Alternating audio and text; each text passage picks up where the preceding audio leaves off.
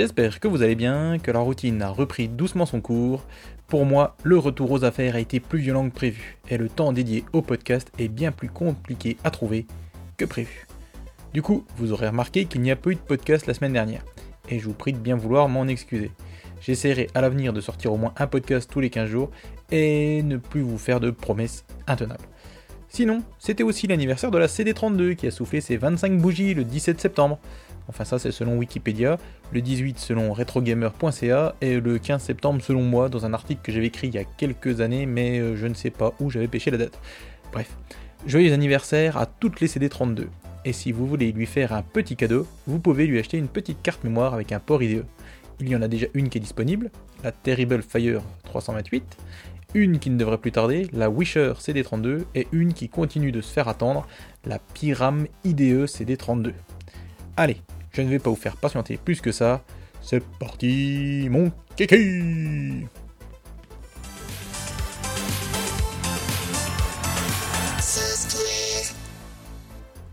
Alors, pour cette rubrique logicielle, commençons par une news qui ravira les amateurs de MorphOS et les amateurs de MorphOS qui doivent réinstaller une machine de zéro, mais qui n'ont pas envie de se prendre la tête. Eh bien, sachez que le célèbre pack Chrysalis est disponible en version 3.11 bêta. Il vous permettra d'avoir un environnement préconfiguré avec applications, jeux et autres, et vous permettra de faire vos premiers pas rapidement et sans vous prendre la tête avec MorphOS 3.11. A noter qu'un logiciel de mise à jour dédié spécifiquement à Chrysalis a été développé et se trouve intégré à cette version 3.11 bêta. Merci à Papiosor et à l'association WarmUp, dont il est le président, pour son indéfectible soutien à MorphOS. D'ailleurs, pensez à participer au concours organisé par le site WarmUp, vous savez, celui dont je parlais euh, la dernière fois, en envoyant des captures d'écran pour euh, le MorphOS Storage, afin de peut-être gagner un PowerBook 17 pouces avec sa licence MorphOS. Parce que bon, pour l'instant, euh, bon, on est trois à participer, mais je suis le premier avec 64 captures, alors ça m'embêterait qu'il n'y ait pas un peu plus de challenge. Allez messieurs, à vos captures d'écran on reste du côté bleu avec un nouveau module de barre d'écran qui pourrait être plus que pratique. D'ailleurs, je vais l'installer tout prochainement. Il s'agit de la S-Bar App Launcher 1.0 développée par Thomas Igraki qui vous permet de lancer une application via le menu qui se déroule à partir d'un bouton qui se trouve dans votre barre de menu. Le tout se configure pour le moment via un fichier de config textuel que vous devez éditer à la main, en espérant une interface graphique prochainement pour les moins bidouilleurs en tout cas. Les rouges ne sont pas en reste puisque le quasi indispensable Enhancer Software Package est désormais disponible en version 1.4. Je vous avais indiqué sa sortie toute proche lors du dernier podcast et voilà, il est c'est incredible. Cette mise à jour est gratuite et disponible via l'outil Updater. Nos excellents collègues d'amiga-ng.org ont fait une belle news détaillant tout cela. L'ensemble des nouveautés annoncées est bien présente, et bien présent, hein, c'est l'ensemble, c'est mieux, et bien d'autres encore comme euh, la mise à jour d'un paquet de bibliothèques, de préférences, de data type, etc. Je vous laisse aller lire ça tranquillou sur le site amiga-ng ou alors euh, aller écouter le dernier podcast. Allez, pas de jaloux, deux news bleues, donc deux news rouges. Et voici la seconde news pour l'OS à la Boeing Ball. Il s'agit de la sortie de Workbench Explorer 2.1, ce directory opus Start Me Up, hein, like on va dire, que l'on doit à Mark Ritter. Et il a l'énorme avantage pour lui, hein, ce Workbench Explorer, d'être gratuit. Euh, cette sortie anniversaire, c'est Marc qui le dit, parce qu'il me semble que j'avais déjà dit que c'était déjà son anniversaire la dernière fois, je comprends plus rien moi, apporte son lot de corrections et d'ajouts, et c'est bien évidemment à retrouver sur os4depot.net. Et voici une mise à jour pour nos amis arrosiens. Il s'agit de ZuneView, développé par Yannick. C'est le nom du développeur, s'appelle Yannick. Et donc ZuneView débarque en version 0.40. Il s'agit d'un visualiseur, mais aussi un éditeur d'images pour Aros, qui dans cette nouvelle mouture peut désormais sauver les images au format ILBM, notamment. Donc c'est pas plus mal hein, pour un visualiseur d'images Amiga de pouvoir enregistrer au format Amiga. Encore une news à et là elle va faire la transition avec la suivante avec un brio, mais vous allez voir c'est de la maestria pure. Donc on parle d'Aros, et là en fait c'est toujours pour Aros, il s'agit de VHD Menu, une interface de lancement de jeu pour Aros développée par Yannick, le même. Elle permet via une GUI de lancer les jeux VHD Load sous UAE directement. Quant à Dimitri Panokostas, je vous en avais parlé la dernière fois, il a indiqué sur Facebook que la bêta de sa version 2.0 d'e-game était désormais téléchargeable. Alors, elle est pas belle cette transition, hein? Quand même. Euh, donc il s'agit d'une refonte complète de l'interface graphique donc de e-game qui permet de lancer les jeux Amiga et qui aura la particularité d'être désormais disponible en version native OS 4 et MorphOS. Une bêta 2.0 alors attendez, c'est une bêta 2.0 B2, voilà, et d'ailleurs sortie depuis, corrigeant bien évidemment des bugs. Et c'est tout pour les logiciels, et on va passer à la rubrique jeux.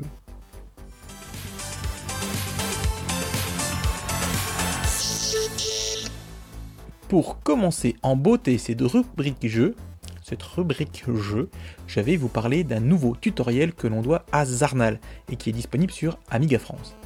Je vais vous lire la belle introduction que l'on doit à Jim Neray. Ah, je suppose que c'est Jim Neray, donc euh, l'introduction de ce tutoriel. Après son tutoriel ô combien apprécié sur l'installation d'un disque dur de plus de 4 Go avec PFS3, je confirme, hein, c'était très utile et j'ai bien aimé. D'ailleurs, euh, la petite disquette est très bien aussi, le Zarnal Boot Disk. Voilà. Zarnal récidive et nous propose cette fois un tutoriel portant sur l'installation et l'utilisation de Tiny Launcher et de VHD Load. Pour rappel, VHD Load est une surcouche permettant d'installer tout type de jeux Amiga sur disque dur, notamment ceux qui n'étaient pas prévus pour, être installables. Tiny Launcher en est le complément idéal puisqu'il choisit une interface graphique permettant d'utiliser les jeux VHD Load sans passer par le Warbench. Voilà, donc euh, j'ai lu un peu rapidement à la fin parce que bon, hein, c'était pas le plus intéressant. Bref, ce tutoriel, encore une fois, hein, donc fait par euh, Zarnal, produit par celui-ci, est vraiment long, détaillé, et il devrait vous aider, vous dépanner, vous guider sans faille et sans péril. Euh, moi je dis merci Zarnal, merci beaucoup, c'est trop classe. C'est trop la classe. Pour continuer sur les jeux et les bonnes nouvelles, sachez que le concours de création de jeux vidéo organisé par EAB se porte très bien et que de nouveaux projets ont même été annoncés. On peut remercier Aladdin qui met à jour l'actualité dédiée sur Amiga France et nous permet ainsi d'être au courant au fil de l'eau sans suivre les fils, euh, sur le forum anglais. C'est quand même bien pratique et c'est quand même bien sympathique. Donc je vous invite à aller voir. Vous verrez, il y a de mémoire maintenant 13, 14 jeux, je ne sais plus. Euh, la cagnotte est montée doucement à 1070 euros. Donc on peut toujours, euh, si vous voulez, mettre une petite pièce pour cette cagnotte. Et puis voilà, enfin bref. Toutes les infos sont sur Amiga France. Et voici un jeu qui aurait eu sa place dans le concours de AB, à savoir Trap Runner. Amiga France et K1200 RS21 en a parlé. Euh, qu'est-ce que je dis? Amiga France et KRS 2221 en a parlé. Il m'en a parlé. Je comprends pas ce que j'ai écrit. Donc Amiga France, en a fait ses choux gras, et même le site mo5.com, car il attire l'œil, ce jeu, et il n'y a aucun rapport avec Iris, là, vous avez vu? Mais bon, et il le peut attirer l'œil. Oui, j'essaie de vous expliquer mes blagues toute Bref, ce jeu, qui a été classé second dans la catégorie jeu lors de la démo partie Function 2018, celle qui s'est tenue à Budapest, a été développé par les gars de chez Night Hole Design, à savoir Frank Weil et son frère Gerrit. C'est joli, Gerrit et il a été écrit 100% en assembleur 68K. C'est un jeu de plateforme vraiment joli, dessiné à la mano et coloré.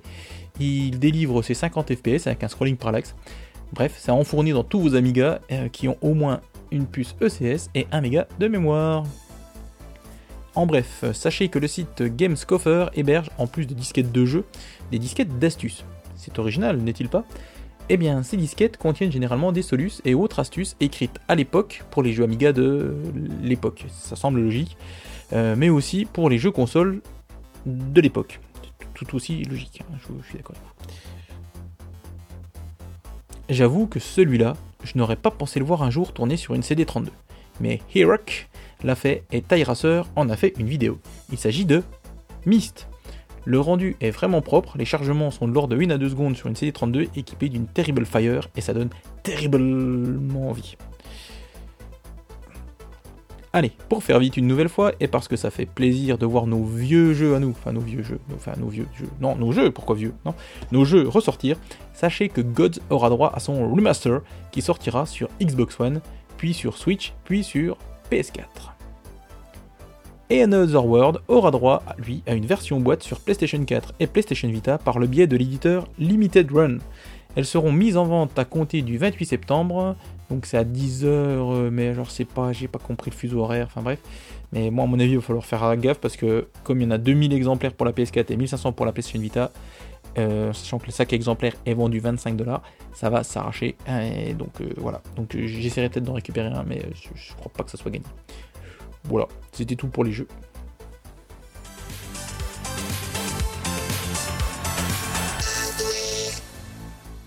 Le Gold 3 du corps de la carte Vampire est disponible en version alpha sur le site de la Team Apollo et c'est Sébastien qui nous en a alerté via les forums d'Amiga Impact. Merci Sébastien. Seg est d'ailleurs revenu euh, donc, euh, sur, cette, euh, sur cet alpha et a traduit pour nous les infos se trouvant sur le site que l'on trouve sur le site donc avant de télécharger le corps. Avertissement. Le Gold 3 Alpha Core est fourni tel quel, en cours de développement et il est au stade alpha. Là, c'est logique. Aucun support n'est offert par l'Apollo Team. Toute demande dans les forums sera ignorée. Bon, voilà, vous êtes prévenus. L'Apollo Team n'est en aucun cas responsable des dommages ou pertes de données faites à l'usage. Vous pouvez vous en prendre qu'à vous-même. Voilà, vous êtes prévenus. Hein. Le Gold 3 Alpha n'implémente, alors c'est plus intéressant déjà, enfin c'est plus intéressant, c'est bien de le savoir, ni le RTG ni le FPU. Le Gold 3 Alpha est conçu pour être utilisé uniquement avec la Vampire 600 V2 et la Vampire 500 V2. Euh, un blaster USB est nécessaire pour flasher les cœurs Gold 3 Alpha. Si vous avez, oublié comment l'utiliser, un wiki pourra vous aider. Euh, donc définissez l'écran de Workbench en 640-256 et supprimez l'overscan prefs de envark 2.6 slash. L'utilisation de FBlit est recommandée mais n'est pas obligatoire. Et sinon, avant cette sortie fracassante donc, du Gold 3 Alpha, euh, SEG avait aussi traduit le rapport d'activité de l'Apollo Team de septembre, qui est aussi disponible d'ailleurs chez Amiga France. L'Apollo Team participera donc à certains événements dans les prochains mois et sera heureux de rencontrer des gens et de discuter de la vampire, notamment lors de la Micro-Alchimie 5 qui se tiendra les 20 et 21 octobre à Clérieux. Nous apporterons, enfin ceux qui disent, hein, pas moi, hein, nous apporterons de jolies surprises lors de ces événements, mais je, je, ne vous en dirai pas plus, vous devez simplement être là. Et eh ben j'y serai, donc je veux savoir. Le Gold 2.11, donc c'est la branche de développement Gold 2.x est toujours en cours et nous devrions bientôt sortir une nouvelle version de cette série sous le nom du Gold 2.11. Euh, le Gold 11 introduira une fonctionnalité très intéressante comme l'amélioration du blitter qui devrait permettre de faire tourner de nombreux jeux mal écrits sur VHD lesquels délirent un peu trop avec les IRQ, s'ils le disent. La FPU a également été grandement améliorée, nous avons pu utiliser un peu d'espace restant dans le FPGA pour étendre la précision de la FPU jusqu'à 50 bits. Euh, cette amélioration corrige les démos RTG d'Elude qui ont été affectés par le date bug signalé sur A1K. J'étais pas au courant. L'émulation macOS a également été affectée. Vous pouvez le voir lors de l'exécution de Warcraft 2, le film d'introduction était un diaporama. Kiro nous a aidé à résoudre ce problème. Merci Kiro. Euh, la Vampire V4 est activement attestée et nous sommes toujours en train de porter le code actuel du Cyclone 3 au Cyclone 5. Comme les cellules FPGA 5 réagissent très différemment par rapport à celles de notre bon vieux C3, le Cyclone 3, euh, nous devons nous assurer que le corps, que le corps, que le cœur se comporte comme prévu pour tous les cas que nous lui soumettons. Ce processus est long et éprouvant, il implique même des personnes d'Altera pour y arriver. Et enfin, ils reviennent sur le Checkmate A1500+. Notre ami Steven Jones vient de lancer une campagne de Kickstarter pour son boîtier Checkmate A1500+, qui convient parfaitement à un Amiga vampirisé. Nous le soutenons, nous le soutenons complètement et espérons qu'il réussira pleinement sa campagne. Si vous ne lui avez pas encore fait de retour, il est temps de le faire. Allez, allez en chercher un maintenant. Euh, donc ça c'était eux. Moi je rajoute euh, donc euh, que le Checkmate a 1500 plus. pour l'instant on est à 47 000 livres donc de, promesses d'achat on va dire de financement sur les 77 500 livres qui sont nécessaires. Il manque encore un petit peu quand même. Hein. Et la campagne s'arrêtera le 2 octobre. Ça semble compliqué mais rien n'est encore perdu hein, quand on voit les financements des, boîtiers qui sont envolés vers la fin. Donc tout est possible. Voilà. Alors personnellement, j'aime bien, mais euh, voilà. Voici du matériel qui plaira forcément aux émulationnistes et aux autres os 4 ou morphoisiens, ou arrosiens. Euh, il s'agit d'un adaptateur de manette Amiga C64 vers USB qui a été développé par Arananet. J'adore ce nom, Arananet. Simplement appelé Amiga C64 to USB Joystick Adapter, euh, mais il n'est pas plus gros qu'une pièce de 50 centimes et c'est un adaptateur qui est vendu 15 euros donc euh, qui fonctionne sans aucun pilote et qui gère l'autofire des manettes qui ont évidemment un autofire sinon ça ne fonctionne pas. Euh, il a été testé avec succès sur les Windows de XP à 10 Pro, sur Linux, Mac OS X et MorphOS. Aucune info sur Amiga OS 4, mais bon, il n'y a pas de raison que ça ne fonctionne pas. Après les projets qui se sont ou vont se finaliser, de recréation de carte mère de 1002 ou de 4000, voici que l'AMI ITX, dont je vous avais parlé dans le podcast 56, ça date du début d'année donc, hein, est désormais finalisé. Pour vous rafraîchir la mémoire, c'est une nouvelle carte mère compatible de type Amiga 500 et qui est donc compatible avec les cartes accélératrices euh, pour Amiga 500 justement, et peut-être même 1000, et 2000, mais ça je suis pas sûr, hein. et qui était au format ITX, c'est-à-dire qu'elle fait 17 cm par 17 cm, elle est carrée. Si vous aviez fait une demande de réservation, sachez que les personnes derrière le projet commencent à envoyer des demandes de paiement. Encore de quoi sauver et raviver nos Amigas, ça c'est bien. Jibam a pu tester sur son 1200 deux cartes identiques et pourtant bien différentes, la Blizzard 1260 et l'Apollo 1260. Il revient dans une vidéo sur son compte YouTube sur ces deux Rolls pour 1200 que sont ces cartes accélératrices. Outre, outre, ourte, ourte, ourte, pourquoi pas ourte Comme une ourte, mais euh, avec à manger la petite cuillère quoi. Ah non, ça c'est un mot ourte. Bon bref. Outre divers bench et démos, il y montre aussi comment il a installé l'Apollo et a trouvé ce qui faisait planter cette dernière. Petit spoiler, c'est la chaleur, mais c'est pas celle du 0,60. Il a aussi mis en ligne une autre vidéo qui montre les bienfaits d'une ROM 3.9 dans son 1002. je vous laisse aller voir les deux, c'est rigolo. Euh, merci Jibam d'ailleurs pour les vidéos. Allez, on termine avec Jens d'Individual Computers qui propose une nouvelle carte d'extension pour euh, mémoire chip qui ajoute donc 2 mégas de mémoire chip à l'ensemble des Amiga OCS ECS. Mais comme cette carte comprend deux composants qui ne sont plus disponibles, et eh bien Jens a décidé de faire un tarif progressif. Moins il y aura de cartes, alors Ace, elle s'appelle, je vous ai pas dit le nom de la carte, c'est un peu bête ça. Euh, moins il y aura de cartes Ace 2, donc c'est le nom de la, carte, elle s'appelle Ace 2, disponible, plus le prix augmentera. Donc euh, le prix de la carte a commencé à 120 euros, elle est actuellement vendue 135 euros et son prix maximal devrait grimper à la fin, donc au dernier, quand il ne restera plus qu'une, hein, je suppose, à 170 euros. Voilà encore une manière originale pour Jens de se démarquer, mais perso je sais pas si c'est en bien.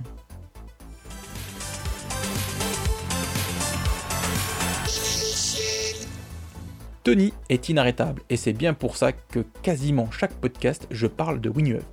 La version 4.1.0 bêta a donc connu une quatrième, puis une cinquième et enfin une sixième mouture durant les trois dernières semaines. Quand je vous dis qu'on ne l'arrête pas, on notera des corrections alors euh, sur ces trois bêtas, hein, on notera notamment des corrections sur l'enregistrement de vidéo et sur les captures d'écran, mais aussi sur l'émulation, pas l'émulation des cartes passerelle X86 et bien d'autres choses encore. C'est incroyable, incroyable. Alors là, j'avoue que pour ces deux trackers players, je ne savais pas trop où les mettre. Comme ce sont tous les deux des trackers players qui fonctionnent via un navigateur internet, qui sont en JavaScript, les mettre ici me semblait aussi plausible qu'ailleurs. Donc, euh, comme dans la rubrique émulation elle était un tout petit peu lèche parce qu'il n'y avait pas grand chose, hein, mon choix s'est arrêté ici. Voilà, c'est juste pour vous expliquer pourquoi je mettais ça là et pas ailleurs. Tout ça pour vous dire donc que Léo, euh, donc sur les forums de Mega Impact, a développé Mod Player JS. qui a mis en ligne. Il s'agit d'un lecteur de modules, hein, via un navigateur internet de modules, hein, ce que je viens de dire, en JavaScript, Quant à, alors attendez que je dise pas de bêtises, Steve Fest, Steph Fest, Steph First. Alors c'est Stéphane Festival, Steph Fest, voilà. Steph Fest, c'est bien. Il a développé un tracker 4 voix Amiga du nom de Baton Tracker. Euh, donc les deux ne fonctionnent malheureusement pas avec OW, OWB MorphOS. Je n'ai de ce fait pas pu les tester plus en avant et je vous prie de bien vouloir m'en excuser. Si quelqu'un les a testés sur un autre navigateur internet qui fonctionne, ben, s'il peut me faire un petit retour, euh, je partagerai. Oh, voilà, voilà, voilà.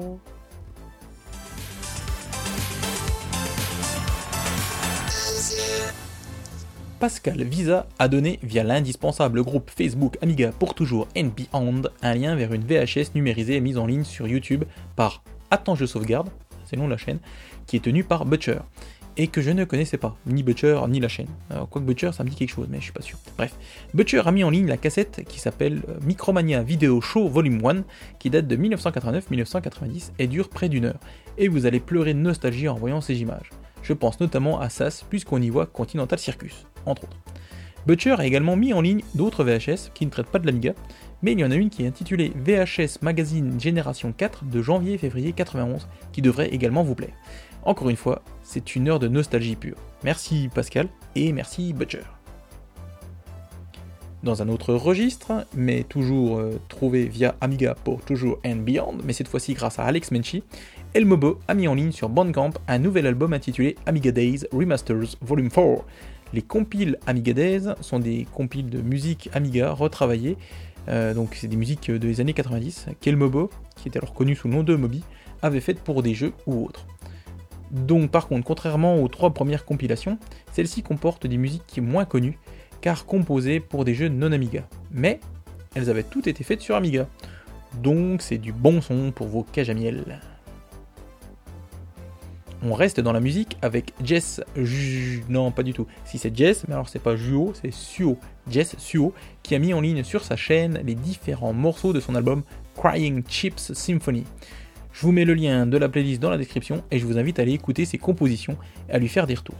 Personnellement, je ne suis pas fan du style. Hein. C'est euh, donc euh, lui qui le dit. Il dit que c'est du jungle drum bass, drum bass, brass bass plutôt, bass bass. Mais, moi je préfère le rock ou le metal, donc euh, voilà. Ça, perso, j'accroche pas. Mais bon, après, tous les goûts sont dans la nature.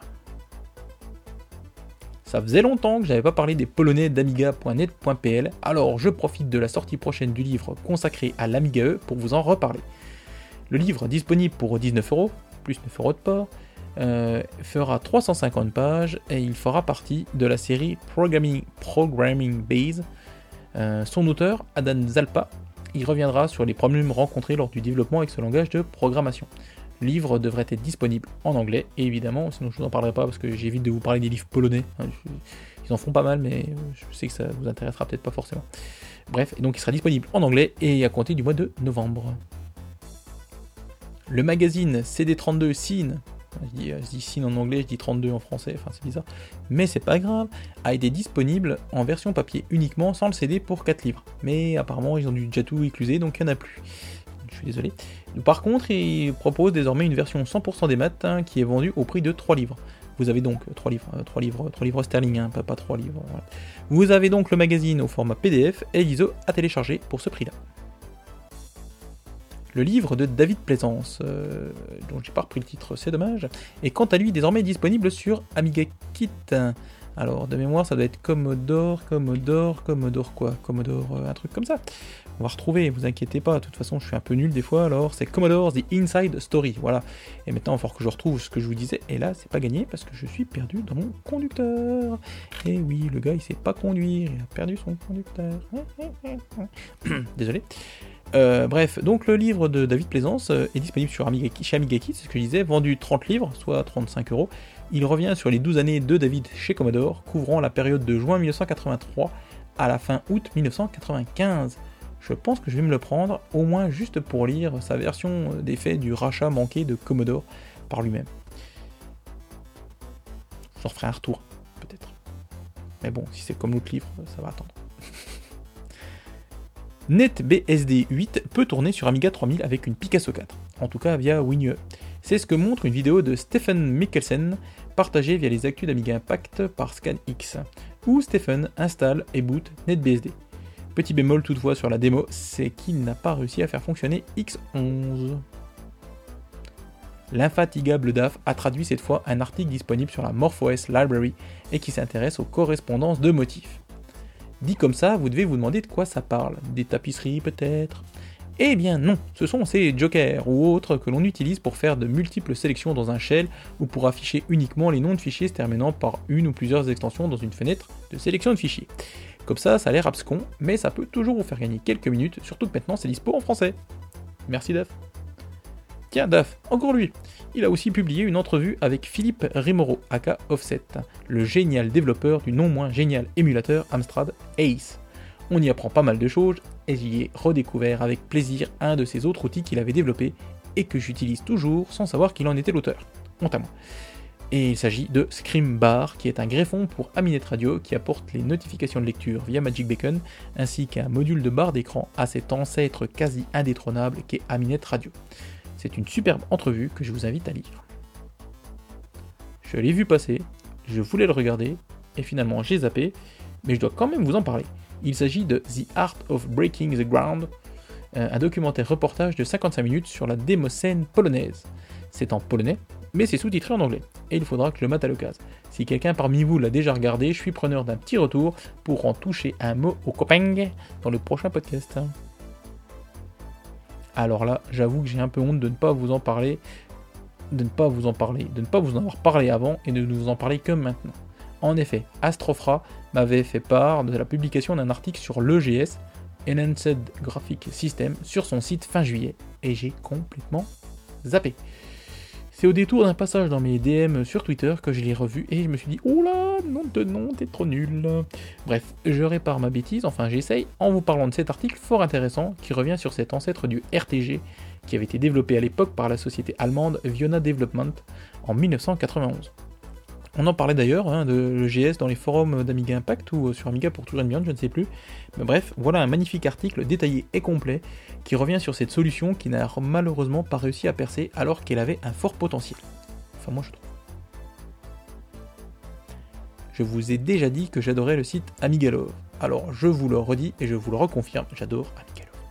Intric 8 a mis en ligne deux entrevues avec Jim Sash, Sash, Sash, voilà. Une qui date de 1987 et une autre qui date de 1994, et toutes deux tirées du magazine Amazing Computing. C'est super intéressant et en plus on a des captures, euh, donc euh, enfin il y a le scan, on peut, le lire en direct euh, sans passer par le scan parce qu'il a tout retapé. Enfin bref voilà c'est super et puis en plus j'adore Jim Sash et puis voilà donc respect. D'ailleurs on y voit qu'il il était à fond sur la CD32, il pensait qu'elle allait cartonner. On est en avril 94. Le site d'actualité euh, jeux vidéo Gamecult lance une nouvelle émission dédiée au rétro. Elle est animée par Pippo Mantis et Puyo et Mea et s'appelle Retro Dash. Et comme le premier épisode est dédié aux Bitmad Brothers, elle ne pouvait que me plaire. Malheureusement, vous ne pourrez pas la visionner comme ça puisque le site est passé payant depuis peu et que cette émission fait partie du pack premium.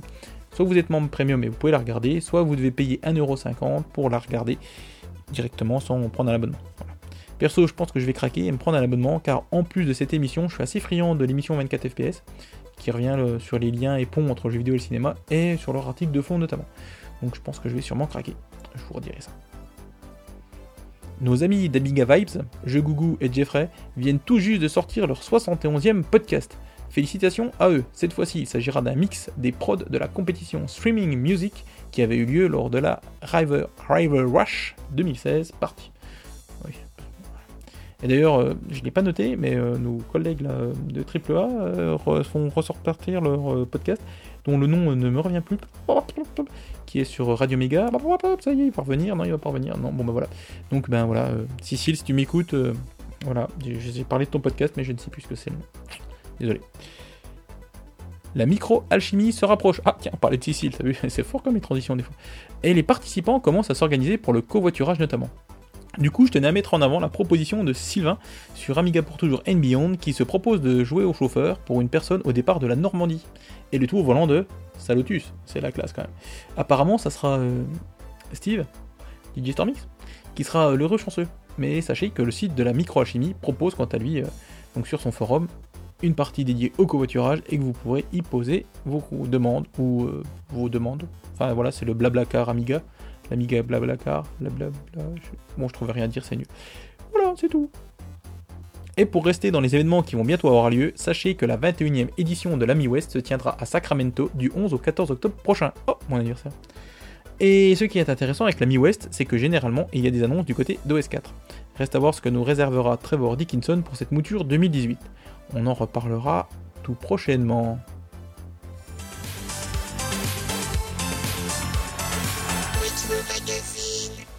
Alors, pour cette rubrique coup d'œil dans le rétro, je vous avais parlé la dernière fois d'un autre article complètement différent du test de Jeanne d'Arc, hein, c'est peu de le dire, euh, donc euh, un autre article dont je voulais vous parler. Il s'agit de la distribution de l'Amiga, donc qui est dans le numéro 4 de Commodore Revue, celui de septembre 88, qui se trouve à la page 28 pour ceux qui voudraient aller le lire directement. Alors, euh, donc ça s'appelle, le titre c'était Oublier le passé, voilà et c'est un article qui est signé Al Kandre. Kandre, je ne sais pas exactement s'il y a un accent. Oubliez le passé. Que celui qui a toujours trouvé ce qu'il cherchait chez un distributeur passe à l'article suivant. Que celui qui a la chance de connaître une boutique où le vendeur soit compétent, où le vendeur sait répondre à ses questions, passe également l'article suivant et reste client de cette boutique. Mais il faut bien avouer que si tous les autres, tous ceux qui ressortent bredouilles de leur visite, lisent ce qui suit, je n'aurais jamais eu autant de lecteurs. S'il fallait décrire un réseau de distribution, on pourrait le schématiser en quatre éléments bien distincts, mais tous aussi prépondérants. Le constructeur, l'importateur ou éditeur, de périphériques et logiciels, le revendeur et bien entendu le client. À chacun son mot à dire, et c'est de la capacité à s'entendre et à travailler dans le même sens que viendra le succès, ou l'échec, de la commercialisation d'un nouveau micro-ordinateur. Qu'un seul d'entre eux, n'importe lequel, ait une défaillance ou plus simplement une attitude passive, et le superbe ordinateur plein d'avenir devient un objet décoratif prenant la poussière sur les étagères d'une boutique ou dans les stocks d'un quelconque entrepôt. Les qualités intrinsèques d'une machine ne suffisent pas à vendre cette dernière si le réseau de distribution n'est pas à la hauteur. L'histoire de la micro-informatique, bien que très récente, n'en fourmille pourtant pas moins d'une multitude d'exemples. Prenons donc un cas précis nous touchant de près, si nous parlions de l'Amiga. To be or not to be perfect. En effet, on ne peut guère affirmer que la distribution actuelle de notre machine préférée soit l'exemple type de la perfection. Tout le monde reconnaît ses performances exceptionnelles et son excellent rapport qualité-prix, mais pourtant, le succès commercial se fait attendre. Pourquoi? S'il est bien sûr très présomptueux de ma part de pouvoir, de vouloir préconiser une solution miracle, on peut toutefois faire quelques constatations. De tous les éléments constituant un réseau cité précédemment, le distributeur me semble actuellement le maillon le plus faible de la chaîne. Je n'attaque pas le réseau dans son ensemble, mais une partie non négligeable. Peut-être avez-vous, vous aussi, suivi le chemin de croix qui consiste à glaner les renseignements nécessaires à l'achat d'un Amiga. Dans ce cas, vous savez de quoi je parle. Il est évidemment facile, et encore, de connaître le minimum sur cette machine, mais dès qu'il s'agit de voir et de savoir ce que peut faire un Amiga dans les domaines aussi différents que la vidéo, le graphisme ou la musique, alors commence une série de visites, souvent toutes plus infructueuses les unes que les autres. Rares sont les boutiques pourvues de vendeurs compétents. Plus rares encore sont celles où vous aurez des démonstrations de multiples facettes de notre ordinateur. Ce qui est vrai avant l'achat l'est aussi après, bien sûr, peut-être plus encore. Les actuels possesseurs d'Amiga savent combien on a besoin de conseils pour choisir et utiliser pleinement ses périphériques et ses programmes. Le choix de son revendeur n'en est que plus crucial. Une ère nouvelle. Nous sommes, depuis un peu plus d'un an, au début d'une ère nouvelle en micro-informatique avec l'apparition des machines 16-32 bits sur le marché grand public, et cela entraîne obligatoirement une mutation des boutiques. On ne peut plus vendre un Amiga comme on le faisait auparavant pour un C64 ou un Sinclair ZX ou encore un Auric ou un TI-99. L'époque du prévendu, où il suffisait d'avoir en stock une bonne machine au bon moment, est révolue. Pour avoir connu cette période en tant que simple client, puis comme distributeur, je peux vous affirmer que les compétences techniques nécessaires étaient alors minimes. On vendait un ordinateur comme n'importe quel bien de consommation courante, comme une télévision ou une chaîne IFI. Tout le monde en a profité, n'importe qui se disait alors vendeur micro, et les boutiques se sont multipliées comme des petits pains. Oui, mais voilà. Vendre des machines de plus en plus performantes, donc de plus en plus complexes à appréhender, pose, pose un problème épineux. Un grand nombre de pseudo-spécialistes d'antan ont d'ores et déjà disparu et beaucoup d'autres vont suivre le mouvement, car pour vendre des ordinateurs actuels, il faut accepter un investissement. Des investissements, devrais-je dire, car il y en a beaucoup. L'investissement financier, bien sûr, car les divers périphériques, caméras, genlock, scanners, imprimantes couleurs sont onéreux. Investissement en temps, ensuite, car il faut se former aux nouvelles techniques. Investissement en hommes aussi, car pour vendre de telles machines, il faut un vendeur spécifique à temps complet. Investissement en surface, enfin, car tous ces périphériques prennent de la place.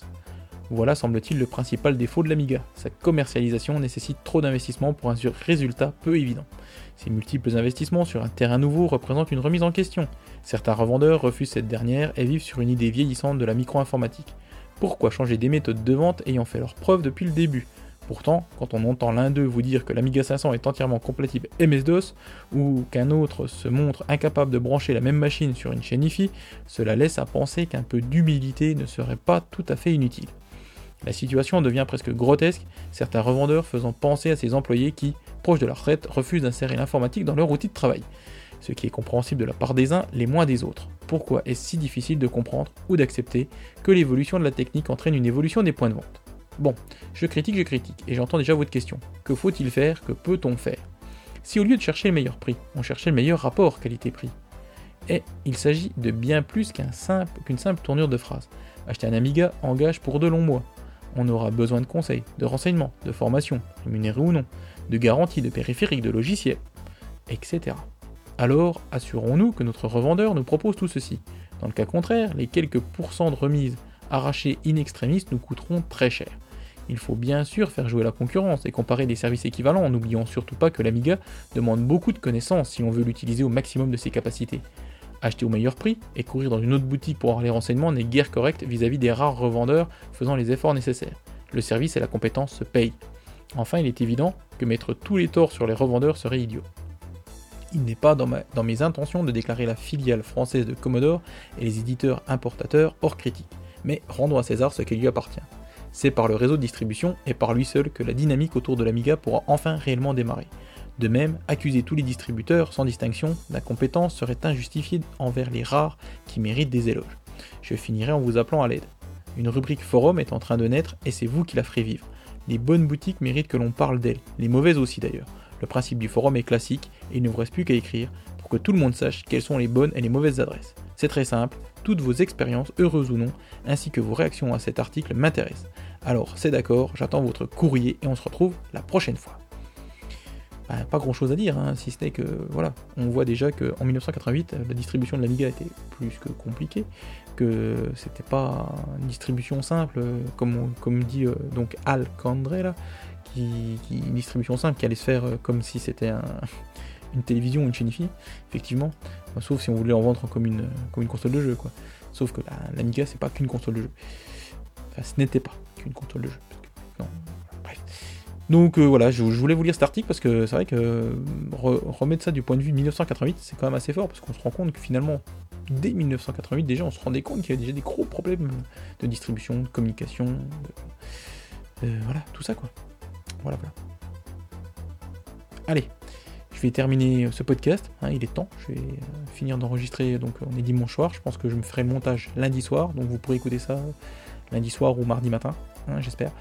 Euh, voilà, je renouvelle à nouveau, encore et toujours, mes remerciements à Gibbs et à Tarzin. Merci les gars. Comme d'habitude, je ne vous oublie pas et je vous remercie vous aussi, mes chers auditeurs.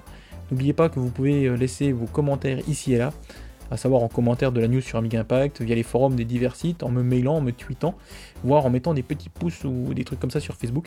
Si vous avez des questions, hein, on pourrait peut-être se lancer un petit, euh, un petit courrier des lecteurs, enfin un courrier des auditeurs, hein, si vous avez des questions par rapport, je sais pas, à l'actu, par rapport à au podcast, par rapport, j'en sais rien. Enfin, Après, je vous promets pas de pouvoir répondre à tout, hein, mais je pourrais essayer.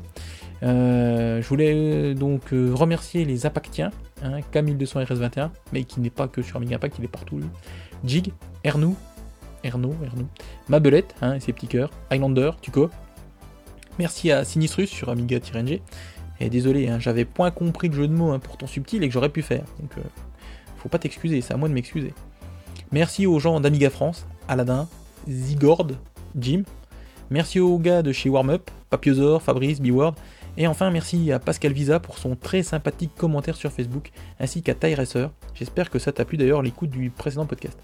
Merci aux partageurs, pousseurs, lovers de Facebook, que sont SAS, Camille200RS21, Pascal Visa, Tyresser et Stéphane Bussard. Bussard. Merci mille fois à vous.